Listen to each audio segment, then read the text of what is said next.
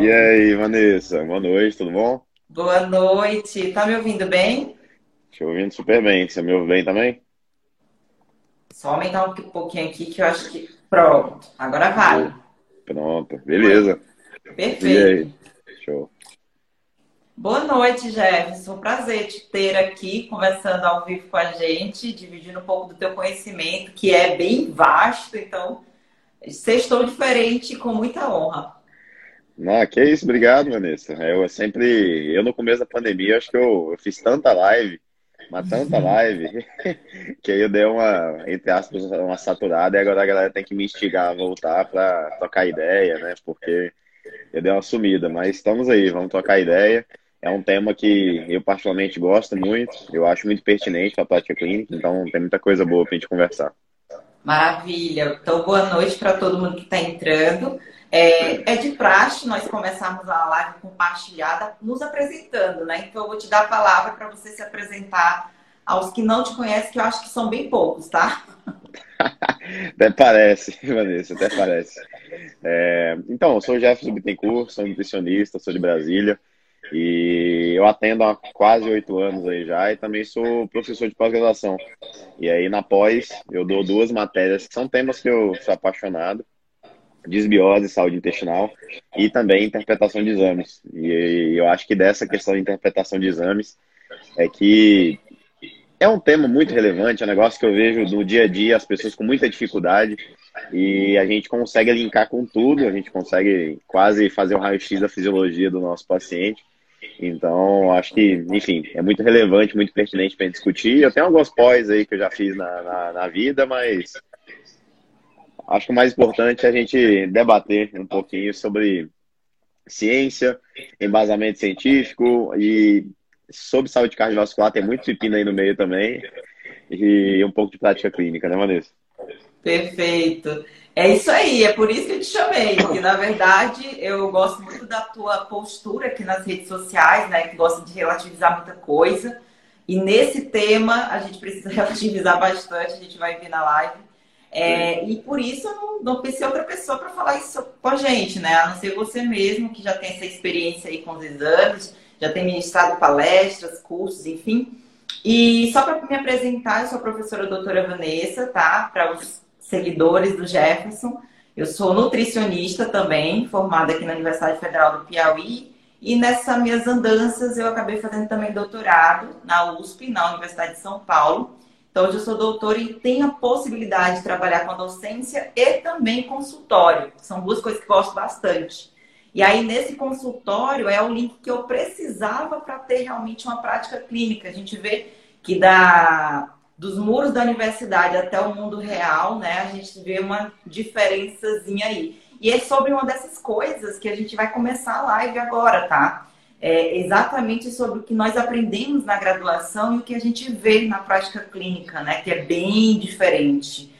E como eu falei, né, que você gosta bastante de relativizar as coisas, eu já vou lançar a primeira pergunta que envolve relativismo, né? Digamos assim. É, Existe de fato um, um colesterol malvado e outro bonzinho? Então, como é tudo relativo, né, nessa vida na nutrição, a gente que gosta de ciências exatas, eu particularmente gosto muito de engenharia, de coisa papum ali, a gente. Isso, é, bem, é bom, né? a gente se lasca na nutrição, né? Porque não tem nada disso. Mas, enfim. Então, quando a gente pensa em perfil lipídico, né? HDL, LDL, principalmente, que são muito falados, a gente sabe que o VLDL ele é pouco abordado, né? talvez em relação aos outros, depende mais. Vanessa, eu tenho uma tendência maior a dizer que o bom existe e o mal depende. Então, porque até quando a gente para para analisar, extrapolando um pouco, trazendo esse raciocínio crítico, é, qual critério que é utilizado, por exemplo, para investigar a dislipidemia e piscina metabólica?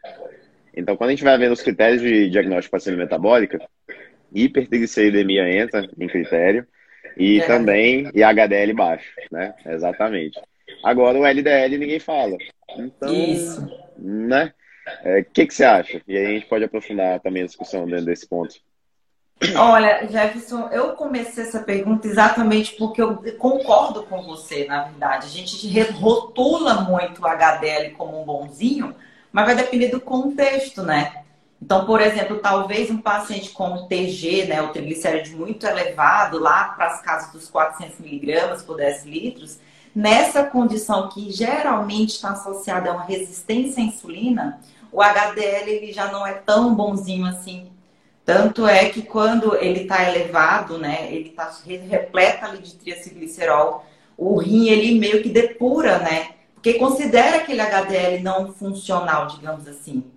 E aí ele elimina, né? Tenta eliminar. Então, depende muito do contexto do paciente. Então, na graduação nós aprendemos realmente o HDL como sendo bonzinho, e aí tem várias funções que fazem realmente do HDL ser bonzinho, é o próprio transporte reverso do colesterol é o clássico, mas existe também outros fatores aí protetores, até mesmo da aterosclerose, inclusive. Mas também a gente tem que analisar o paciente, né? Exato, exato. E sobre o HDL especificamente, é bacana a gente, a gente observar que na prática, na prática não, na teoria, nos artigos, eles mostram que valores abaixo de 50, 40, 60, depende do sexo, depende do estudo, realmente estão associados com desfechos negativos, especialmente saúde cardiovascular, mas também outros. E também valores de HDL muito alto também estão associados com desfechos negativos, né? Então, HDL acima, para mulheres, me vem um número aqui de 90, que eu me lembro dos artigos, e para homens 80. Acima desses valores, já tem associação, lembrando que a associação não é, não é causalidade, a gente não está falando que HDL causa o problema, mas ele é um marcador que a gente não pode ignorar é, de maior risco de mortalidade por câncer, de maior risco de mortalidade por, por todas as causas. Então, não é quanto mais alto, melhor. Né? A gente atende, às vezes, aquele paciente com obesidade e fala: não, mas meu perfil é ótimo, olha aqui meu HDL de 90. Aí você, e... né? Calma, com sair de 300. Não, mas tá tudo certo. O que será que pode causar, então, Jefferson, esse HDL mais alto? Você tem alguma explicação plausível dentro do que você já estudou? Então, é, tem as hipóteses, né, Vanessa? Isso. Até onde eu já vi, uma das principais hipóteses é única e exclusivamente genética. Polimorfismos, de uma forma, entre aspas, coordenada, eles poderiam levar esse aumento de HDL e que não é necessariamente benéfico. Então, assim, mascarando ou diminuindo a queda natural dele num quadro de patologia. Então, a gente tem que lembrar, como você mesmo falou, principalmente no caso de resistência à insulina hepático, um dos, um dos, principais fatores que acontecem é a queda do HDL. Isso é o, é o mais comum. Isso. Só que, de acordo com alguns, algumas mudanças em termos de metabolismo, não só genética, mas também microbiota, isso é um ponto que a gente nunca pode esquecer, é, poderiam levar esse paciente a não ter essa queda de HDL e, quem sabe, até ter o efeito inverso. E mais uma vez, não quer dizer que ele está mais protegido, não quer dizer que ele está mais saudável, só quer dizer que o HDL para ele não é um bom marcador. E aí que a gente vai observar os outros marcadores que eu sei que você vai perguntar mais para frente. Perfeito, a gente só está começando, gente. A gente está falando só do HDL por enquanto, mas a gente sabe que existem várias frações lipoproteicas aí, né, que fazem parte desse colesterol total aí. E aí, já linkando com o tal do colesterol total, o que, que acontece? É, a maioria dos meus pacientes aqui no consultório estão extremamente preocupados com o valor do colesterol total. Então, a gente precisa lembrar que são um conjunto de frações, né? Então, o próprio HDL está ali envolvido. Então, se o paciente, às vezes, apresenta um HDL mais alto, obviamente que isso vai ter um impacto sobre o colesterol total. Então, é importante frisar que a gente não pode avaliar risco cardiovascular, por exemplo, ou até mesmo um, um, algum problema mais cardíaco nesse paciente, avaliando só o colesterol total, né? Exatamente, exatamente. Então, eu, é realmente é o que você falou, Vanessa. As pessoas se apegam muito no colesterol total. Eu pego, eu pego paciente que vem marcar consulta por conta disso. Ele, olha, fui no médico, meu colesterol total tá alto e aí eu tenho que consultar para baixar esse colesterol. E aí, muitas vezes, assim, você conversa com o paciente e tudo mais, e você vê que com a mudança da alimentação, muitas vezes o colesterol total nem muda. Mas nem muda. abaixo o triglicerídeo, o HDL sobe, LDL dá uma caidinha. E o mais importante, a gente vê os marcadores secundários e a saúde daquele paciente ficando melhor. Você vê ele emagrecendo, ele melhorando a resistência à insulina, melhorando a homosteína, melhorando a PCR. Então, é, até que ponto o colesterol total realmente tem que ser abaixo de 200? Hoje, 190. Até que ponto, né? Perfeito, perfeito. E aí eu já junto com outro caso particular que eu já tenho visto bastante aqui no meu consultório, que são os casos, né, de pacientes hiporresponsíveis à dieta, digamos assim, né? Que são aqueles pacientes que têm um defeito genético ali no receptor de LDL, ali no fígado, e tem uma, uma, uma, um prejuízo ali no controle homeostático dessa fração LDL e colesterol total. Né? Então, a gente precisa também investigar esses, essas pessoas, né? saber quem são. E aí a gente tem que avaliar se de repente, na mudança da alimentação, qual foi o impacto disso na, na, na resposta né, do perfil lipídico desse paciente. Porque muitas vezes esses pacientes especificamente, eles não respondem tão bem. E aí entra a medicação, né? Sim, e aquela questão, Vanessa, da resposta individual ao ômega 3? né?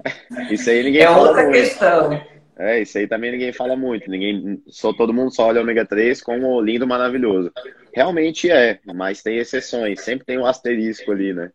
E, e só para galera talvez se atentar a isso, paciente que por acaso começou a tomar ômega 3 por conta própria, ou que você prescreveu com algum outro fim e cursou com aumento de triglicerídeo até e, e piora, entre aspas, do perfil lipídico, pode acontecer. Pode acontecer, tem questão, tem relação com polimorfismos, e aí é um paciente que ah, talvez não deveria suplementar ômega 3 nesse paciente, já que ele teve uma resposta que não foi das melhores. Né? Perfeito, perfeito. Então, gente, individualidade, né? Sempre respeitar a individualidade do paciente. É como eu sempre falo nas minhas aulas, né? A gente, existe um padrão para tudo, né? De terapia nutricional para todas as doenças. Mas não quer dizer que o seu paciente ou seus pacientes vão responder de maneira semelhante entre si né? Porque existem vários, o metabolismo é muito, a, o que envolve é, hormônios, ativações de proteínas são muito particulares, né? É, e eu até ah, sou ousada em dizer, por exemplo, que até em gêmeos, sei lá, se de repente não existem aí alterações, é, respostas diferentes, né? Então, é, é muita individualidade mesmo. É, e assim, nutrição, o que, que eu vejo? É muito teste, né? A gente vai testar esse padrão e ver qual é a resposta. Exato, exato. E talvez ter um olhar mais crítico sobre os exames nos leve a não tratar exame, a tratar o paciente, né? Então a Perfeito. gente às vezes fica brigando, brigando para baixar tal marcador, para mudar aquilo.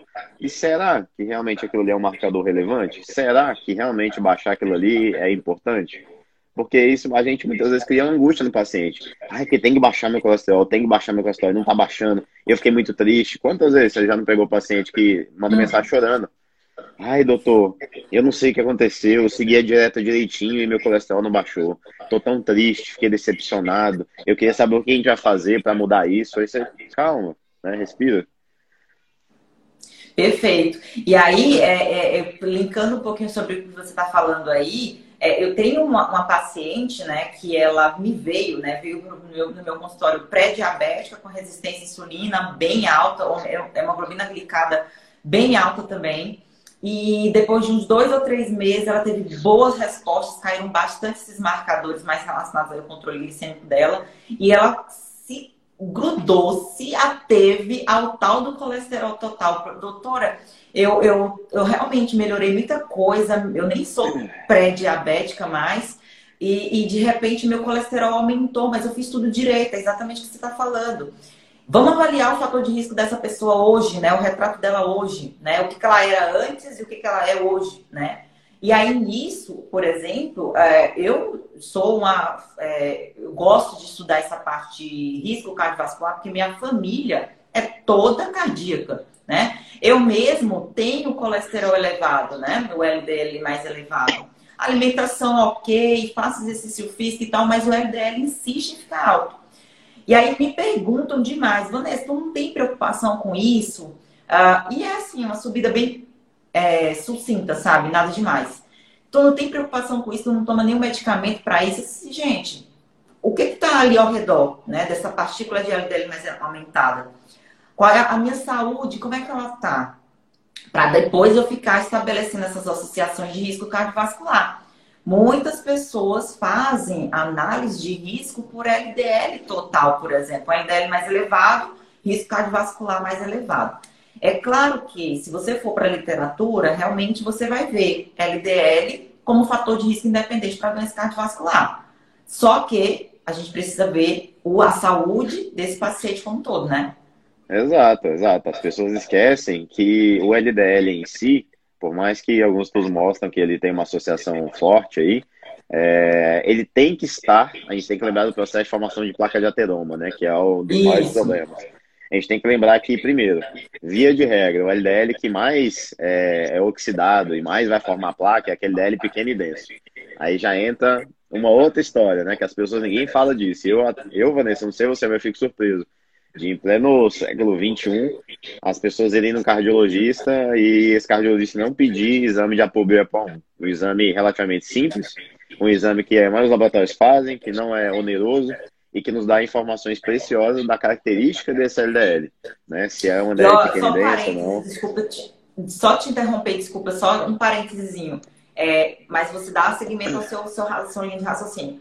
Lá na própria diretriz mesmo brasileira, que claro, tem alguns probleminhas em relação à, à própria diretriz, mas lá na própria diretriz, que é algo que os médicos, eles estão muito é, atrelados, né? lá na própria diretriz fala desse marcador, da importância de se utilizar esse marcador, né, como fator, como um, um marcador de risco cardiovascular melhor do que o próprio LDL. Pois é, pois é. E mais, aí a questão de talvez atualização, de interesse, ou de querer realmente fazer um trabalho bem feito, ou fazendo as coxas, né? Mas enfim. É... E aí a gente esquece que, primeiro, tem que ver esse perfil da LDL. Segundo, como você me falou, ah, vamos supor que seu LDL está levemente aumentado. Existe estresse oxidativo? Existe hiperglicemia constante? Existe carência de enzimas antioxidantes? Existe carência de é, vitaminas antioxidantes, vitamina C, vitamina E? Se não existe, primeira coisa, ele não vai ser oxidado, ou vai ser pouco oxidado, né?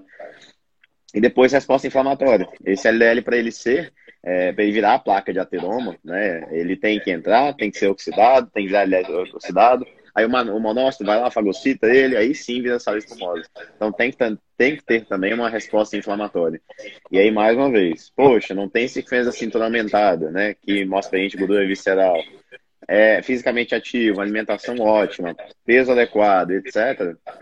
O que, que importa? Será que realmente esse paciente está em risco? Só porque a LDL está levemente aumentada? Exatamente. E aí, trazendo um pouco do link da, da inflamação, muitas aqui que estão assistindo podem estar se perguntando, tá, se é um indivíduo que faz exercício físico, né? Uh, e ele é extremamente engajado, disciplinado com exercício, a gente sabe que causa ali uma inflamação transitória, temporária, pós-exercício físico. É, esse, esse indivíduo, ele tem o mesmo risco de alguém que tem uma inflamação subclínica causada por uma resistência à insulina, por uma obesidade, que é algo que realmente que ele vai levar a coxa, né, junto com ele o resto da vida. Pois é, certamente não, né? Até porque a gente sabe que essa inflamação é, da atividade física ela é bem específica, com marcadores específicos, tipo a interleucina 6. A gente sabe que ela aumenta na inflamação de doença e na inflamação da atividade física. Só Isso. que TNF-alfa, entre outros, não aumentam na ah. inflamação da atividade física. Então, a resposta inflamatória, uma é uma coisa, outra coisa é outra coisa, né? Então, calma. É, exatamente. É importante dizer isso aí. Então, não confundam, gente. Inflamação, exercício físico é algo que é temporário, vai e volta, e envolve aí só o aumento de L6 sem o aumento de TNF-alfa. E aí eu vou puxar mais esse gancho aí da inflamação. Se é um paciente, por exemplo, é, que faz exercício físico, mas está numa situação de overtraining, né? Que é um atleta, por exemplo. E aí? E aí tem ah, uma LDL mais elevada.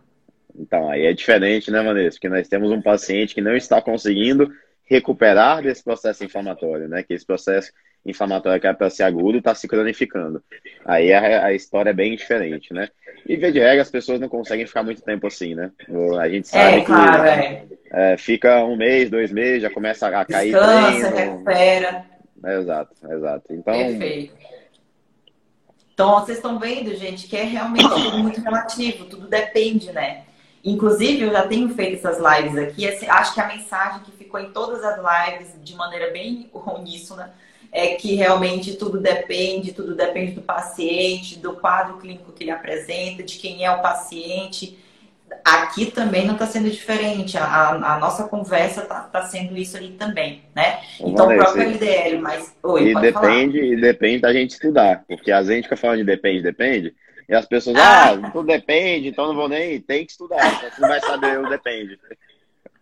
É verdade. Acho que está sendo é, álibi para quem não está se atualizando. É. E não vai servir de álibi, não. De fato, depende quando você tem um contexto científico e de estudo, muito estudo, claro. É, é, então, assim, gente, para a primeira pergunta, realmente, a gente estava conversando sobre a, o tal do, a, relativizar as coisas, né? É, entre rotular HDL bem bonzinho como LDL malzinho, então a gente tem que ter relativizar essas questões né? E aí, nesse sentido, Jefferson, é, eu queria que tu me falasse também sobre uh, marcadores de risco mesmo. Você já até citou a própria ApoB.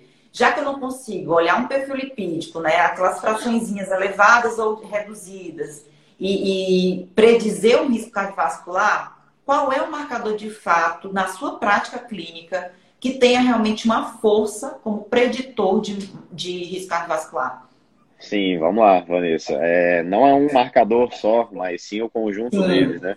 Mas é bacana essa questão da ApoB, que só para a galera entender o que é essa ApoB, de onde surgiu isso, né?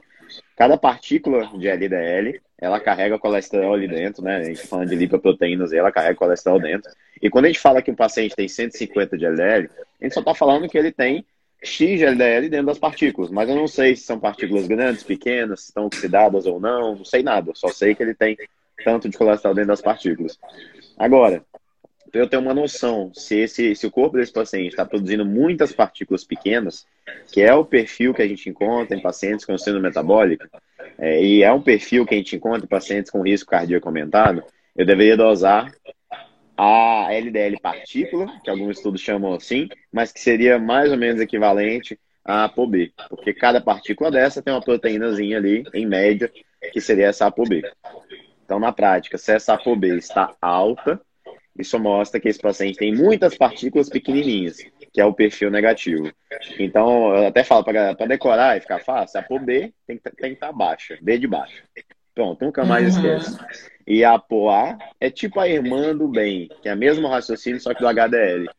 Então Isso. a POA, né, ela tem que estar mais alta, a de alta. Então se a, gente, a gente vê que hoje é um dos maiores marcadores para risco cardíaco, né, nessa questão de perfil lipídico, é a razão a POB1. É mais forte do que índice de Castelli 1, é mais forte do que índice de Castelli 2, é mais forte do que LDL sozinho, do que colesterol total sozinho.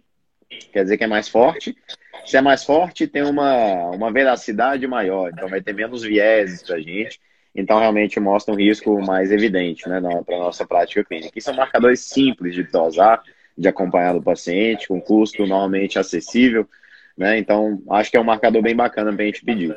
E vou só fazer um asterisco. É, nós temos também capacidade de dosar o LDL oxidado. Que a gente acabou de comentar que é o problema. Ele é o problemático. Mas, Sim. mas. Já, já chegou a pedir, Vanessa, LDL oxidado para algum paciente? Não, mas eu tinha curiosidade. Então, sabe quanto que é em Brasília? Hum. Primeiro que os planos não cobrem. E é um exame que sai em média 600 reais. Uau!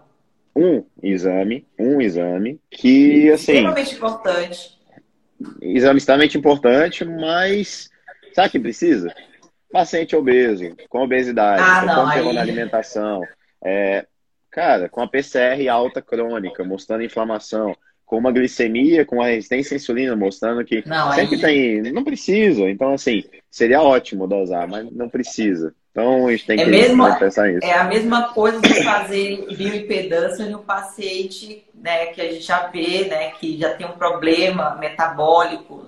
O percentual de gordura é irrelevante nesse paciente. Às vezes a gente tem que olhar realmente o, o, o micro e esquecer um pouco o macro, porque o macro vai mudar, né? Se você faz uma dieta, obviamente que isso aí vai mudar. Então, faz, foi bem relevante mesmo você ter tocado esse assunto, né?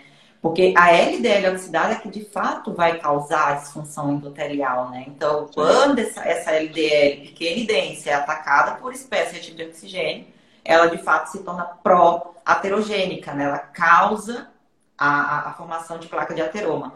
Então, é ela que é danada, né? Mas assim, a gente consegue ver que é, meio que indiretamente essa partícula de LDL oxidada, por essa razão a ApoB, a apoamunha. Sim, ela é uma, a razão ApoB é um ótimo marcador, inclusive não só para doença arterial, para doença cardiovascular. É um marcador para risco de doença renal, risco para diabetes, risco para mortalidade total, um marcador amplo de saúde que a gente poderia acompanhar nosso paciente. Então, eu acho bem válido monitorar e acompanhar. Né? Perfeito. isso me fez lembrar, Jefferson, de um artigo que eu li, né, de 2016, que fala sobre o efeito da dieta low carb, sobre medidores de, de risco cardiovascular, né? Que a dieta low carb, quando você diminui carboidrato, você aumenta proteína e gordura, você também aumenta a quantidade, né? A concentração, digamos, da LDL, né? Então, isso é fato, se aumenta mais gordura na alimentação, isso aí vai acontecer.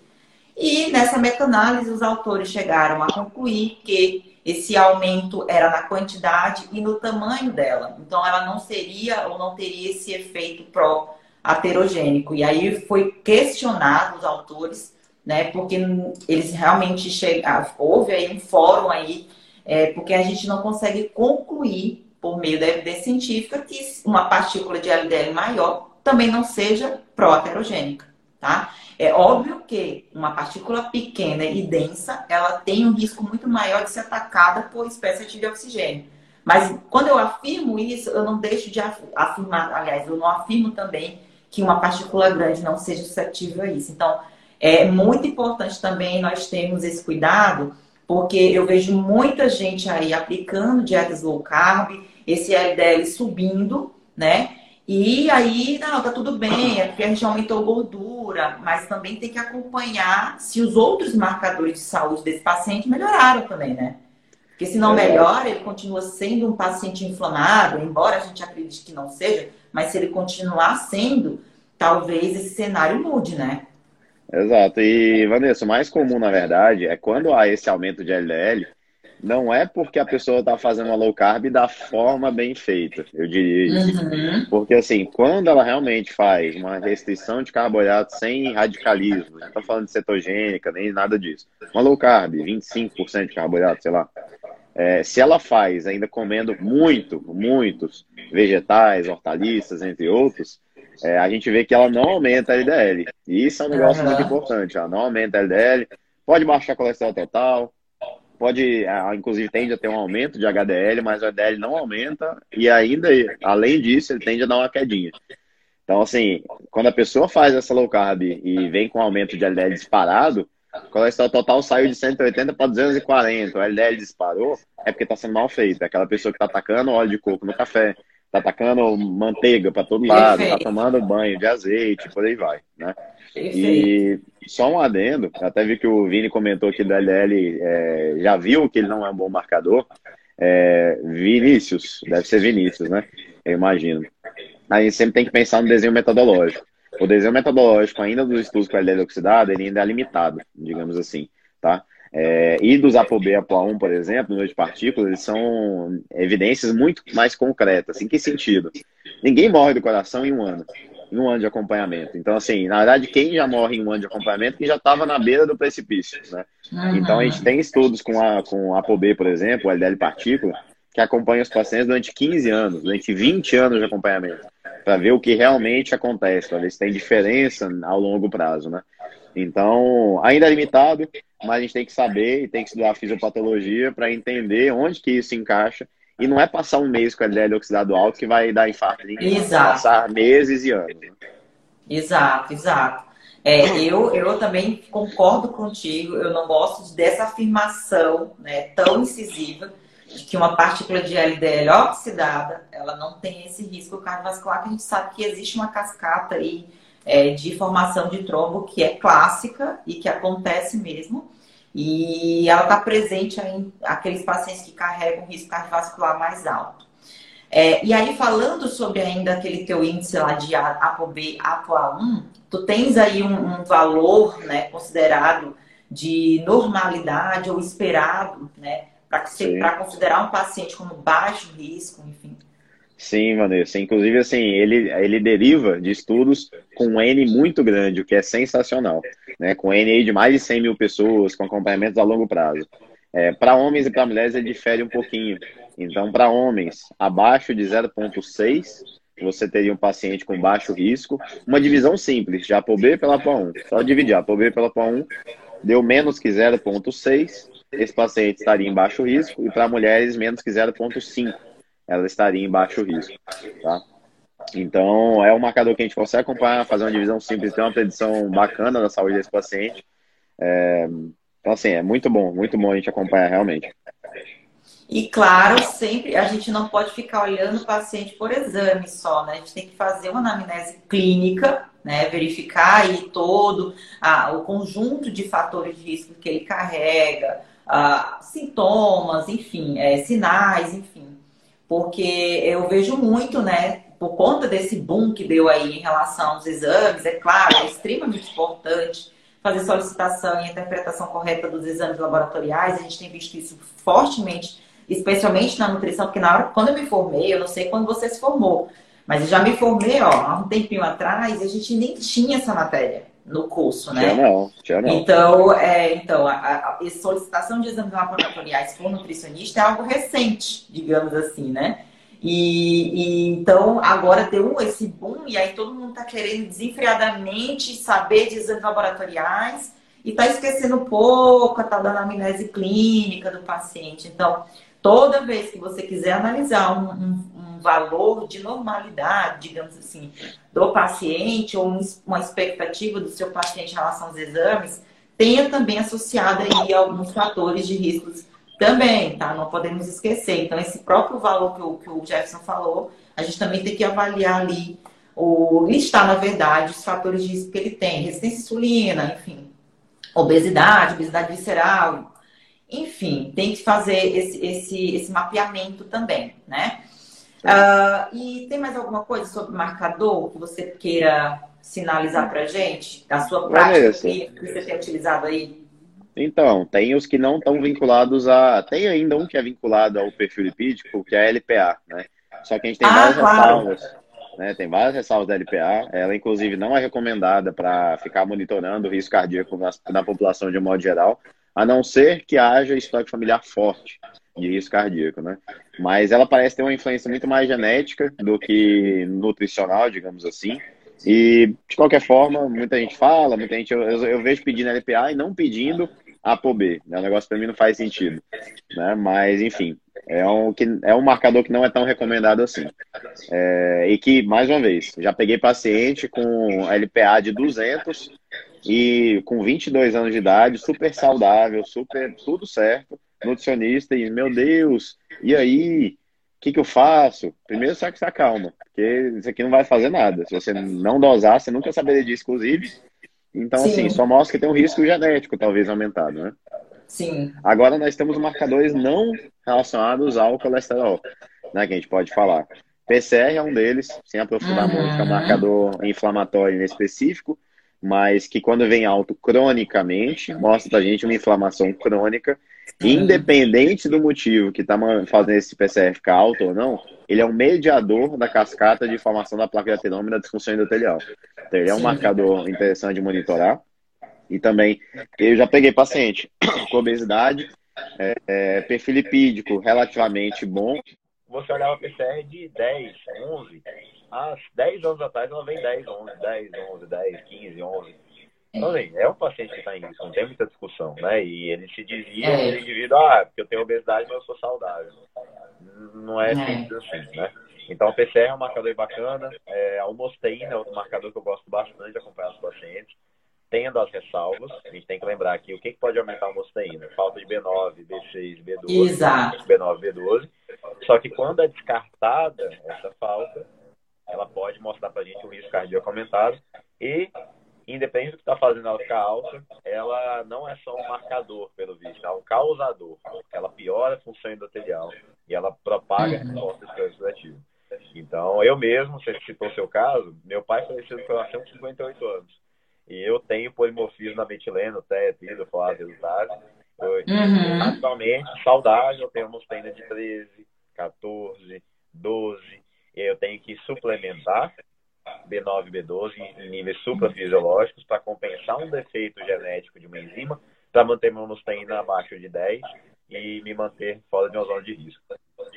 Exato, perfeito. Essa discussão é super plausível, porque isso mostra, gente, que quando a gente quer falar de risco cardiovascular, é, parece que é menos importante do que ver as frações isoladas E mais importante, a gente verificar outros fatores associados, como a própria homocisteína, que é um marcador que eu também gosto bastante de utilizar, especialmente quando o paciente ele vem de um quadro inflamatório, como você falou.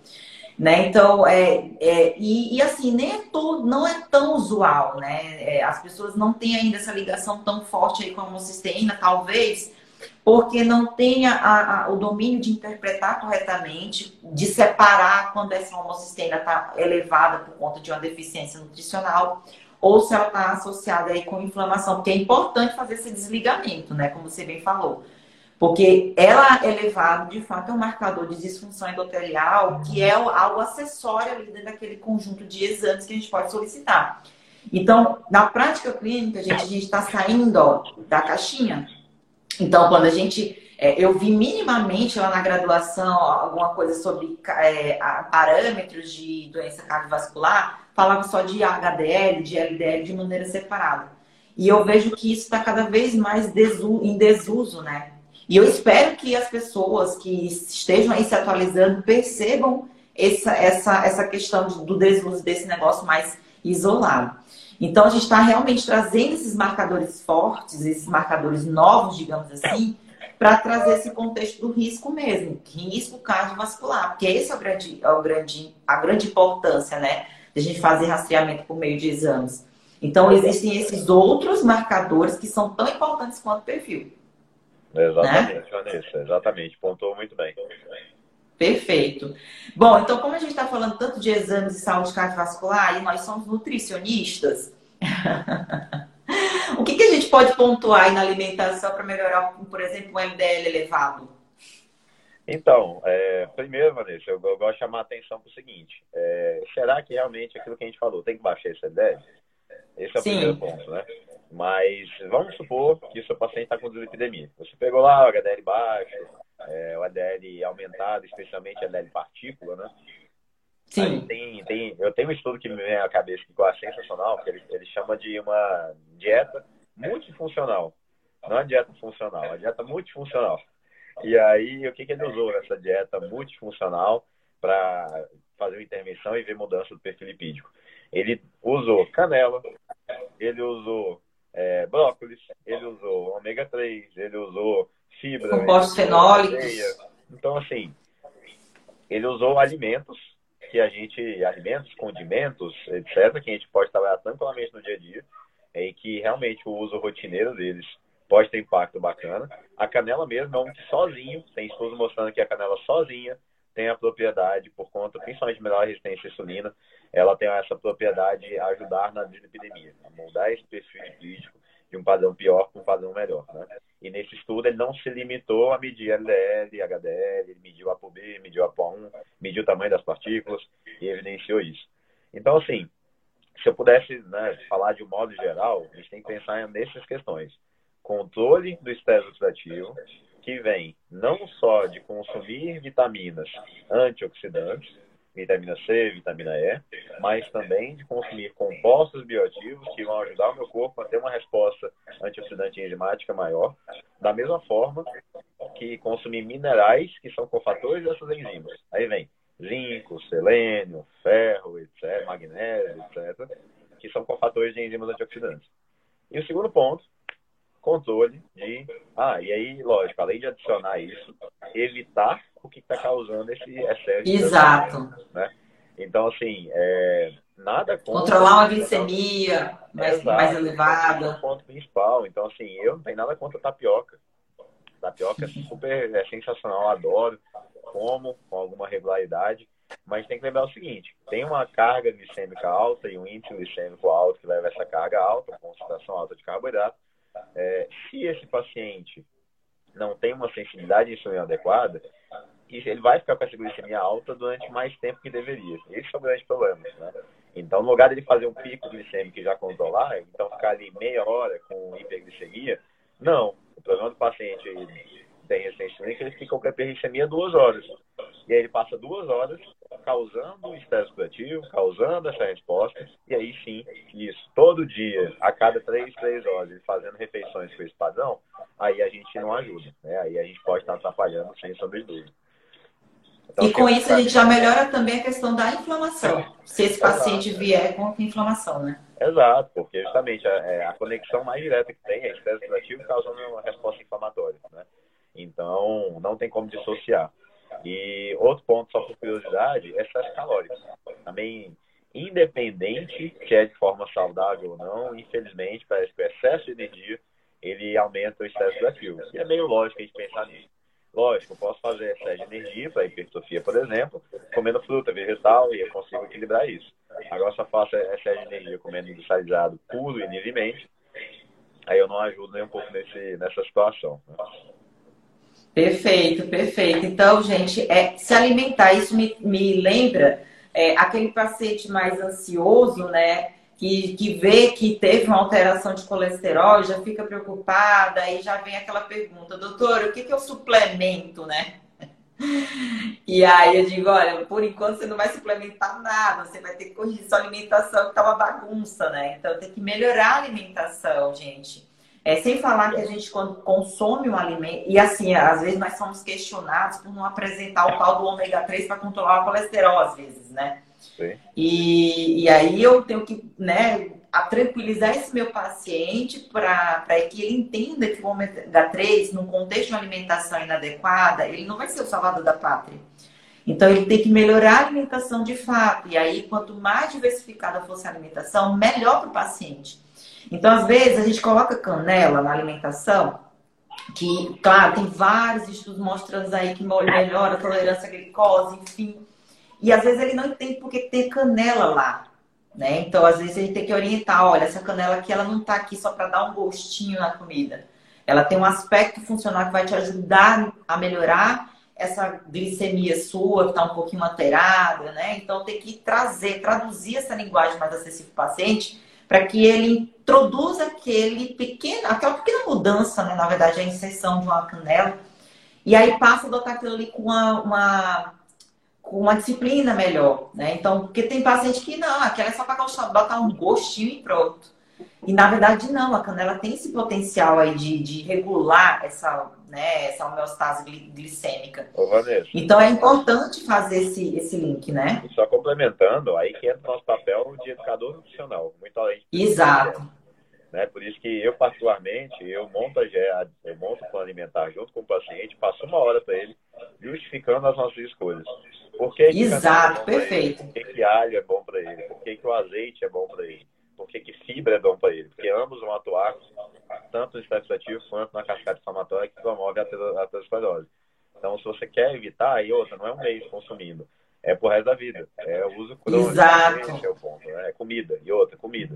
Barato, fácil, bota ali. Matriz alimentar que tem fibra, tem vários minerais juntos. Eu não pego só um componente funcional, coloco numa cápsula e vou tomar pontualmente para melhorar tal coisa.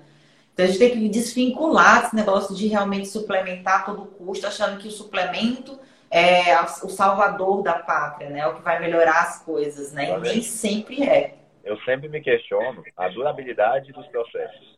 Vamos supor, vamos supor que realmente, a gente sabe que não é assim, mas que realmente suplementar 100 miligramas de resveratrol melhore o risco cardíaco. Vamos supor. Vamos supor. Uhum. Esse paciente vai suplementar por resto da vida? Vai não. 10 anos? Muito provavelmente não. Anos? Ah, custa, sei lá, 200 reais por mês para suplementar isso. Tá, bota no papel. Tá falando de 1.400 reais. 1.400? Mil e... Mais 2.400. 2.400 uhum. reais de resveratrol. Em 10 anos, realmente vale o custo-benefício? Eu sempre penso nisso. Igual assim, ah, colagem. Beleza, vamos supor que realmente, vamos supor que realmente o verisol melhora a pele. Tá, vai ser uhum. muito tempo. Enquanto parar de experimentar. O que vai acontecer? Então, assim, a gente vê que, é, é, é, pelo menos que eu acredito, que o que leva a mudanças realmente sustentáveis é o uhum. hábito do dia a dia, que é botar canelinha no, na fruta toda vez que for comer, porque isso você vai fazer todo dia. Todo dia ele vai uhum. que nem a gente, a gente faz isso hoje intuitivamente, porque a gente estuda, né? Então é, é educar o paciente para pensar dessa forma. É, e às vezes o paciente ele acaba realmente adotando aquilo como prática de cotidiana. Eu lembro demais que quando eu descobri que eu tinha um colesterol mais elevado, isso já na minha adolescência, no início da minha adolescência, inclusive, é, meu pai falava, olha, tu vai ter que consumir azeite de oliva pro resto da vida. E eu achava isso horrível, né? Mas, com o passar do tempo, eu, aquilo ali ficou automático realmente, porque eu entendi que aquilo ali era para minha saúde. Por mais que não tivesse o foco que a gente teria, né? Meu pai não teria obrigação nenhuma de saber que o azeite de oliva poderia me ajudar em alguma coisa, mas eu sabia que aquilo ali era saúde, eu estava investindo em saúde. Então, às vezes, acaba realmente o paciente ele adotando aquilo como estilo de vida para sempre. E eu acho é, eu, como nutricionista, fico muito feliz quando eu consigo fazer isso com o meu paciente, sabe? De ele é, não ficar pensando em só melhorar pontualmente ou daqui para três meses um marcador, né? Claro que existe uma urgência quando ele chega no meu consultório, porque esses marcadores geralmente estão muito acentuados, e aí existe um risco muito grande ali naquele momento. Mas, com o passar do tempo, ele realmente continue usando ou fazendo aquilo como estilo de vida mesmo, pensando em prevenção, né? Então, eu realmente gosto muito quando meu paciente adota aquilo como algo para o resto da vida. Ele pensando no que você acabou de dizer, a questão da suplementação, é quase que é, 90% dos pacientes eles não vão continuar tomando aquilo ali. Eles em algum momento vão descontinuar. Então, é como eu sempre falo, eu estudei, eu sou nutricionista, eu estudei alimento. Eu não estudei cápsula, né? Eu não estudei é, extrato de alguma coisa. Eu quero trabalhar com alimento. Então, eu preciso tomar isso como minha missão maior, né? Mas, assim, é claro que tem um paciente ou outro quer né, uma suplementação, porque, uh, no, por exemplo, falando especificamente do ômega 3, né, que ele tem sido dentro das diretrizes recomendadas para controlar o triglicerídeo. É, não tem condição de inserir uma, duas ou três porçõezinhas de um peixe mais rico em ômega 3. Uh, ah, se for vegetariano, não tem como consumir chia e todas aquelas sementes lá ricas em ômega 3. É, então, é claro que pontualmente alguma coisa pode ser que a gente precisa particularizar, mas em geral, eu gosto realmente de trabalhar com alimento. E meu paciente ele não sai com essa lista que a gente imagina aí de suplementação e consegue melhorar marcadores de maneira importante. É então, eu tenho recentemente essa paciente que era pré-diabética, eu fiquei, até eu mesmo me surpreendi o quanto que ela melhorou em termos de saúde em pouco tempo, só com alimento né? Então a gente precisa acreditar mais na alimentação, no poder da alimentação, né? Exato, Vanessa. Eu não sei você, mas eu particularmente fico emocionado. O que me emociona mesmo é o paciente seguir um mês ter resultado. Porque um mês é muito fácil. É muito fácil seguir qualquer dia. Isso. É um paciente que eu já encontrei cinco anos depois de consulta. Ele sumiu. E aí eu, ah, sumiu, né? No mundo, vários pacientes somem por N motivos. E aí uhum. assim, cara, nossa, queria te agradecer fui lá, melhorei minha alimentação, hoje como super bem, tá tudo certo. Então, assim, eu não quero ficar atendendo essa pessoa resolver vida, eu quero ensinar o que ela precisa. Exato! Dela, né? Então, assim, Perfeito. isso me, eu, caramba, olha aí, isso, isso que é coisa boa. E tem paciente que uma vez por ano. Ah, já só para. Eu venho aqui só para saber as atualidades da nutrição. O que, que vocês estão estudando hoje em dia? O que, que tem de novidade? Tem alguma novidade, alguma coisa? bem trocar uma ideia, mas assim, eu acho que esse é o ponto que a gente tem que pensar nesse nosso paciente, né? Sustentabilidade, resultado, é, antes depois, depois, depois, depois, depois, e não só antes e depois, né? Maravilha, maravilha, é exatamente isso. Eu acho que é, os nutricionistas estão nos acompanhando aqui é, comecem a refletir. É, eu vejo demais quando eu abro a caixinha de perguntas: qual é o suplemento que eu tenho que tomar para isso? Qual é o suplemento? Gente, Faz o básico primeiro, né? Vamos tentar ver o básico, porque onde é que a alimentação pode te ajudar. É, e eu sou muito forte na alimentação mesmo, assim. E, mas assim, é, eu também não julgo, porque às vezes o, o aluno ele sai assim com uma, uma, um conhecimento muito técnico, às vezes, e muito fechado, né? Como se fosse uma ciência exata. Nutrição é biológica, né? E aí, saindo com essa cabeça mais fechada, é, fica mais resistente de acreditar, por exemplo, que uma alimentação mais bonita, uma alimentação mais adequada, saudável, ela possa ajudar tanto o paciente. Aí começa a perguntar, não, é melhor, é melhor colocar um suplemento aí para dar um reforço tal. Mas não, gente, na prática mesmo a gente consegue ver isso, né, Jefferson? Ah, e outra, assim, é, muitas vezes a pressão do paciente. E aí, mas não vai passar nada, não? Cadê? Não, não vai passar isso, nada? É. Tem isso, isso acontece. Segundo ponto, é, não passar nada, ele às vezes acha, as pessoas acham que é mostrar que você não sabe passar as coisas. Exato. Você não está atualizado. Mas muitas vezes a gente, inclusive, estuda, estuda, estuda para não passar as coisas, né? Uhum. É, e outra, Vanessa, só para fechar essa cena, fugir muito do tema. Quando a gente passa algum suplemento, eu particularmente, numa primeira consulta, a primeira intervenção, a gente sabe, você sabe, que a primeira intervenção é a que dá mais resultado, normalmente, porque você tem a virada uhum. de chave. Você tem um paciente que tem uma alimentação muito ruim e melhora. Então, Exato. Uma, uma mudança maior. E se por acaso ele teve uma adesão, uma adesão de 95% ao plano, e eu passei um extrato de arroz vermelho para baixar o colesterol, que eu li lá, que não sei o que, beleza. E aí ele volta um mês depois, ou dois meses depois, eu refaço o exame e melhorou, ele vai falar o seguinte, nossa, esse suplemento é bom Aquele mesmo. extrato. É, exato. Ele não vai falar a dieta, a atividade física, o sono, tudo. Então, assim, acaba que leva o paciente a hipervalorizar o efeito de um suplemento, que a gente sabe que é outra coisa que os artigos são muito limitados, as pessoas são muito limitadas em interpretá-los. Magnitude uhum. de efeito. Qual que é a magnitude de efeito? Tem relevância clínica, realmente? Baixar o LDL em 5 nanogramas por decilitro? Deu estatística no artigo, mas tem relevância clínica? Isso vai mudar de é. Aí vem outras questões. É. Uhum, perfeito, perfeito, gente. É isso aí, vamos acreditar mais na alimentação. E aí, pensando, só para a gente fechar, que a, live já está quase se encerrando, mas fechar nessa questão da alimentação, é bem como você pontuou. Né? Então, quando você. E tem paciente, às vezes, Jefferson, que não gosta de fruta, né? E eu gosto muito de fechar nessa questão da fruta, porque existem compostos fenólicos, especialmente quando, aquelas têm, quando as frutas têm umas cores vibrantes e tal. Então, tem compostos fenólicos antioxidantes e anti-inflamatórios que já ajudam essa questão da, do, da oxidação mesmo do LDL, né? E aí, o que, que você faz? Aí tem muita pergunta, né? Quando o paciente ele é resistente ao consumo de frutas e vegetais e tal, que são importantes aí pensando na saúde dele. Então, Vanessa, por acaso, ontem no grupo de estudos de Nosso do Consciência, a gente discutiu um artigo falando de neofobia alimentar.